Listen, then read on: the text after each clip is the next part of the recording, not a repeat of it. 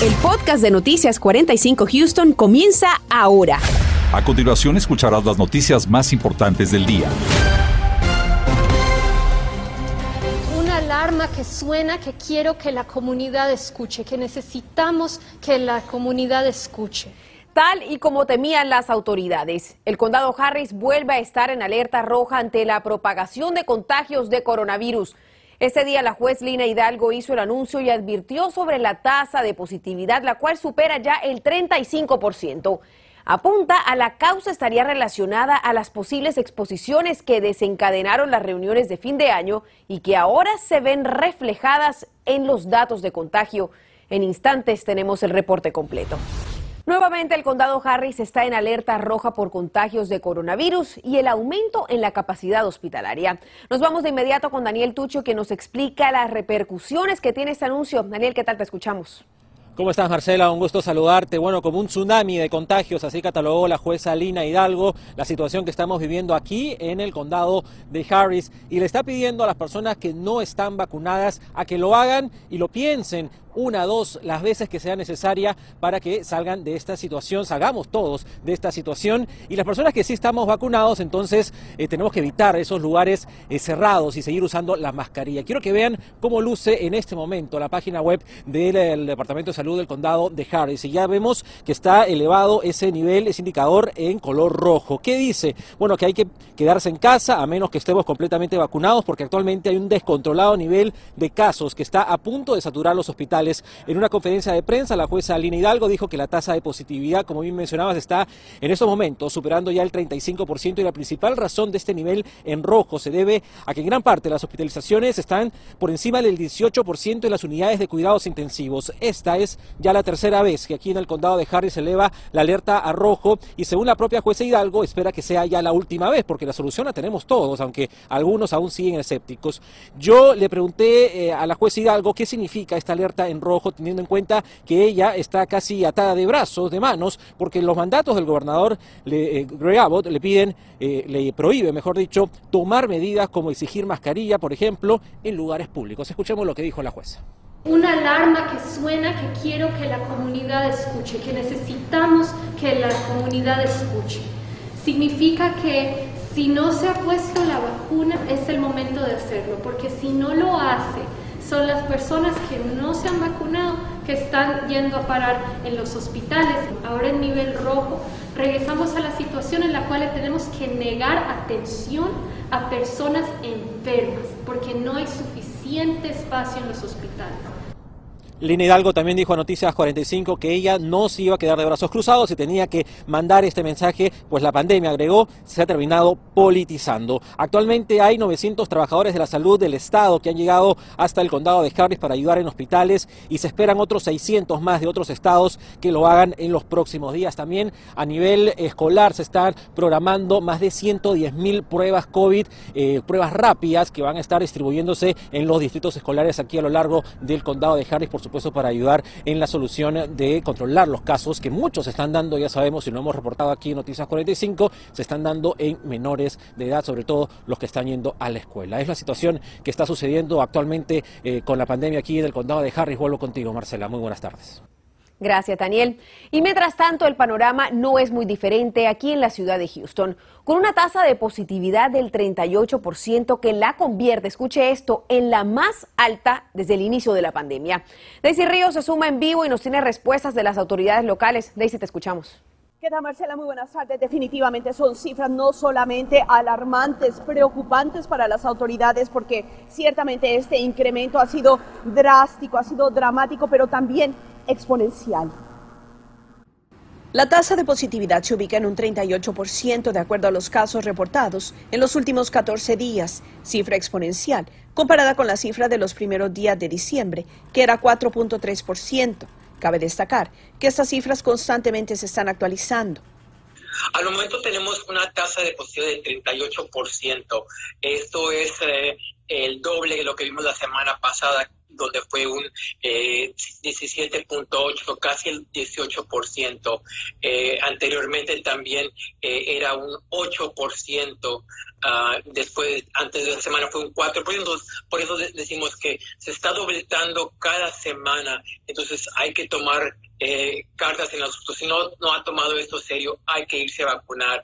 La ciudad de Houston informó a través de su Departamento de Salud que las semanas que vienen serán difíciles, especialmente complicadas para el sistema de salud. El número de personas infectadas eh, va a incrementar una vez que lleguemos a ese pico, tal vez eh, pues a los fines de enero. Eh, pues todavía nos va a faltar eh, la otra mitad, o sea, estamos subiendo, pero después de que lleguemos al pico va a ser la bajada y es la otra mitad de los casos. Entonces, eh, esperamos que el público pues se, se, proteja. Por su parte, el Centro Médico de Houston detalló que solamente el domingo se registraron 13.555 nuevos casos de coronavirus. La semana pasada, la cifra diaria de contagiados era de 9.138.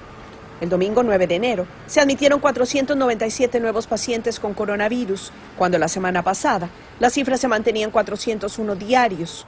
Las autoridades insisten en la vacunación y detección del virus a través de las pruebas. Las personas pueden, ir con su médico de cabecera, con su clínica y también esos 35 o 36 eh, sitios donde eh, el Departamento de Salud de Houston está proporcionando esas pruebas para ver si tiene eh, el COVID-19.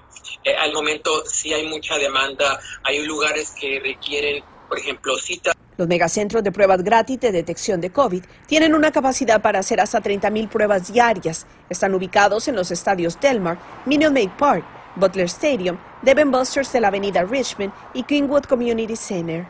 Y bien, para más información visite el sitio houstonhealth.org sobre los sitios específicamente de detección. Otra cosa importante que también tenemos que mencionarle es que los servicios precisamente del Departamento de Salud están actualmente fuera de circulación para dar eh, precisamente detalles en referencia a los exámenes de COVID. Por supuesto, le estaremos dando a conocer la información actualizada. Regreso contigo. Precisamente queremos brindarle a nuestra comunidad la oportunidad de disipar sus dudas sobre el Omicron y por eso queremos invitarlos a nuestro foro virtual que se lleva a cabo esta noche. Será a las 7 por Facebook Live. Osvaldo Corrales estará moderando el foro y transmitiéndole sus preguntas a los expertos invitados. No se lo pierda esta noche a las 7 por nuestro Facebook Live. Ante el alto número de hospitalizaciones de pacientes pediátricos aquí en el Centro Médico de Houston hablamos con un experto que le tiene algunas recomendaciones. Y con el nivel de contagios creciendo, también las tareas de rastreo y tu participación es fundamental. Para las familias que tuvieron destrucción ya sea en su vivienda o en sus automóviles, le decimos qué deben hacer a la hora de contactar a su seguro, cuáles son los pasos que deben de tomar para que así le puedan cubrir esa destrucción. Continuamos con el podcast de Noticias 45 Houston. Mientras tanto, el aumento en hospitalizaciones a causa de infecciones por COVID-19 en pacientes pediátricos va en aumento. Y es muy importante que usted como padre esté al tanto de los síntomas que sus hijos pueden presentar, especialmente si aún no están en edad de ser vacunados. David Herrera habló con los expertos. Gracias, ¿qué tal? Buenas tardes. El Hospital Texas Children es el hospital que más atiende a pacientes pediátricos en los Estados Unidos. Nos confirmaron que actualmente tiene una gran cifra de pacientes internados y es precisamente lo que refleja la información proporcionada por los CDC. De acuerdo a la más reciente información de los CDC, ahora 4 de cada 100.000 niños en edades no elegibles para ser vacunados que son infectados terminan siendo hospitalizados. Uh, in the hospital right now. De acuerdo al jefe de la unidad COVID del Hospital Texas Children, con la variante Omicron, el último mes han registrado un aumento en hospitalizaciones. We're in the 70s. We're well above 70. Tenemos más de 70 pacientes y hemos mantenido esta cifra por los últimos días. No se confirmó el número que está en cuidados intensivos, pero sí me informaron que la mayoría está presentando complicaciones en vías respiratorias y que un tercio de los pacientes ingresados son menores de 5 años. Max es un padre de un niño de 13 meses y ahora vive con la preocupación de contagiar a su bebé. Pasar tiempo con mi hijo, ¿no? Necesito cargarlo, necesito cuidarlo, uh, cambiar los pañales, etcétera. Para evitar el contagio de los menores que aún no pueden recibir la vacuna, el pediatra Martín Judovic recomienda no exponer a sus hijos tanto a otras personas y que el resto de los familiares cercanos estén vacunados. Entonces, la solución al problema es vacunar a todos los niños posibles de 5 a 12 años para que sus hermanitos, primos, familiares que son menores de esa edad de 5 años, pues no tengan el riesgo de acabar en el hospital. La recomendación también es estar atento en la salud de sus hijos. Aquellos niños que, que empiezan con estos signos y síntomas de fiebre, eh, garraspera, que les corre la nariz, que se sienten agotados, cansados, de repente, no necesariamente con fiebres muy altas, estos son los niños que deben ser eh, eh, sometidos a la prueba del COVID-19. Le sugieren que no lleve a sus hijos a las salas de emergencia solamente para realizarles la prueba del COVID-19. Lo mejor es que acuda a su pediatra o a los centros de prueba establecidos. Y de acuerdo a expertos médicos, se espera que para la primavera de este año ya se cuente con la vacuna para pacientes desde los seis meses hasta los cinco años. David Herrera, Noticias, Univisión 45. El condado Harris está en alerta roja por contagios de coronavirus. Como hemos visto, la variante Omicron y su rápida propagación llevaron al condado a elevar una vez más el nivel de alerta. Las medidas de seguridad deben incrementarse y parte de las herramientas que tiene el condado para controlar la propagación es el llamado rastreo. Vamos a enlazarnos con Marta Márquez del Departamento de Salud del condado Harris para abordar este tema. Marta, bienvenida. Te pregunto, ¿qué cambia a partir de este momento con el nivel rojo? ¿Cómo se ve reflejado en la vida diaria de las personas que vivimos aquí en el condado Harris? Bueno, hemos visto un eh, número de casos muy elevado, entonces eh, y la, forma en cómo el condado rastrea los contactos ha cambiado un poco respecto a cómo se hacía inicialmente debido a la gran cantidad de casos que se han visto, eh, sobre todo últimamente. Eh, ahorita nos estamos abocando en rastrear aquellos contactos eh, de casos de variantes, de casos de reinfección, de casos de hospitalizaciones y casos de personas completamente vacunadas y brotes en lugares de trabajo, en escuelas y centros médicos. Marta, ahora que estábamos explicándonos cómo funciona este sistema de rastreo, ¿con qué tipo de pruebas eh, que las personas están realizando quedan registradas en la base de datos de los rastreadores del condado Harris?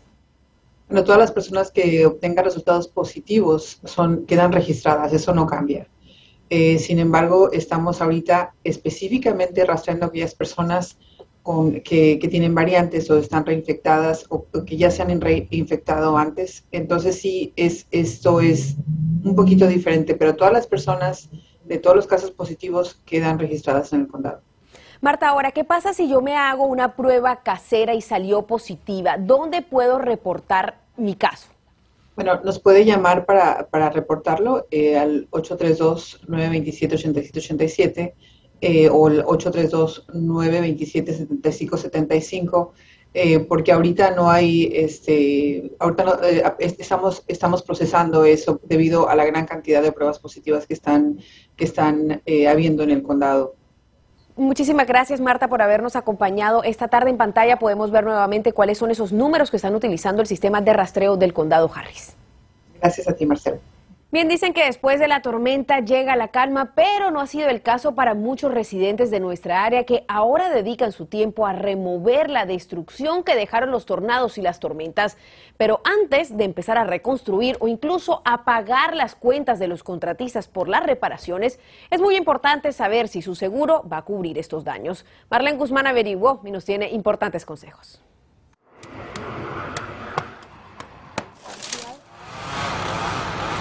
Las labores de limpieza continúan a más de 24 horas del paso de cuatro tornados en nuestra región.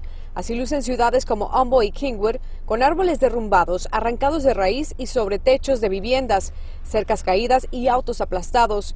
En nuestro recorrido por Humbo nos encontramos al señor Wayne, quien ya contactó a un representante de su seguro de casa y de auto.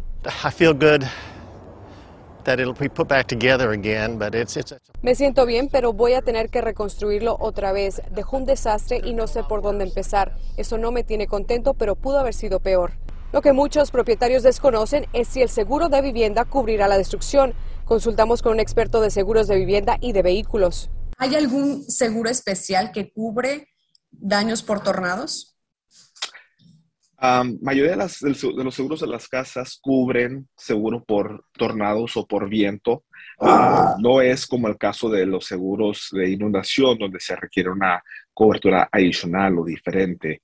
Um, si tienes seguro de casa, debe de tener seguro contra, eh, contra viento y granizo. Asegura lo más importante es hablar con su agente sobre las coberturas tanto para la casa como para el vehículo. El seguro de auto eh, requiere una cobertura que se llama Comprehensive Coverage, que cubre el vehículo contra tormentas naturales, eh, daños que de viento, granizo, lo primero y que será necesario para el reclamo es recabar toda la evidencia posible.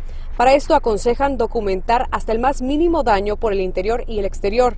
La mejor forma de hacerlo es tomando fotografías o videos, también haciendo una lista o inventario de los artículos que se perdieron o se destruyeron. Ah, sí, muy importante eh, tomar fotos de todo, eh, todo el daño que fue ocasionado sobre las tormentas, eh, tomar fotos y no tirar nada al momento hasta que su ajustador, hasta que haga su reclamo y el ajustador pueda ver eh, los daños de lo que se ha, eh, de, lo, que ha pasado. La mayoría de las familias ya empezaron a remover los escombros, todas esas ramas, árboles y la madera. Lo que les están pidiendo a los propietarios que cuenten con un seguro es que no hagan las reparaciones por sí mismos hasta que llegue el ajustador a evaluar todos esos daños. Lo que sí pueden empezar a hacer es, por supuesto, cubrir con una lona algún agujero o daño para prevenir más destrucción. They, they all said that. They said don't don't start me dijeron los agentes que no empiece a reconstruir, arreglar o mover nada hasta que vengan a revisar. Por eso todo está intacto. El ajustador hará la inspección, después un presupuesto y posteriormente le enviarán el pago correspondiente. Para Noticias, Univisión 45, Marlene Guzmán. Y dentro de pocos días podrá comenzar a presentar sus impuestos del 2021. Le diremos a partir de cuándo.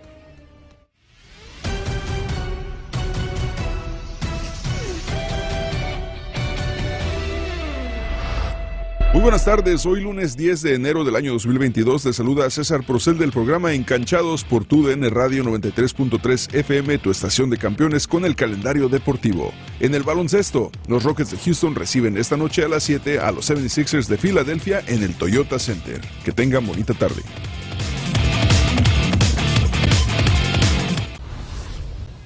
Este es el momento para comenzar a reunir todos nuestros documentos y tenerlos listos y a la mano para esa ineludible cita con el tío Sam. A partir del 24 de enero podrás presentar tu declaración al Servicio de Impuestos Internos o IRS por sus siglas en inglés, que las personas elegibles puedan reclamar la cantidad adecuada del crédito tributario por hijo después de comparar sus créditos anticipados del 2021 y así reclamar cualquier dinero de estímulo que haya quedado restante.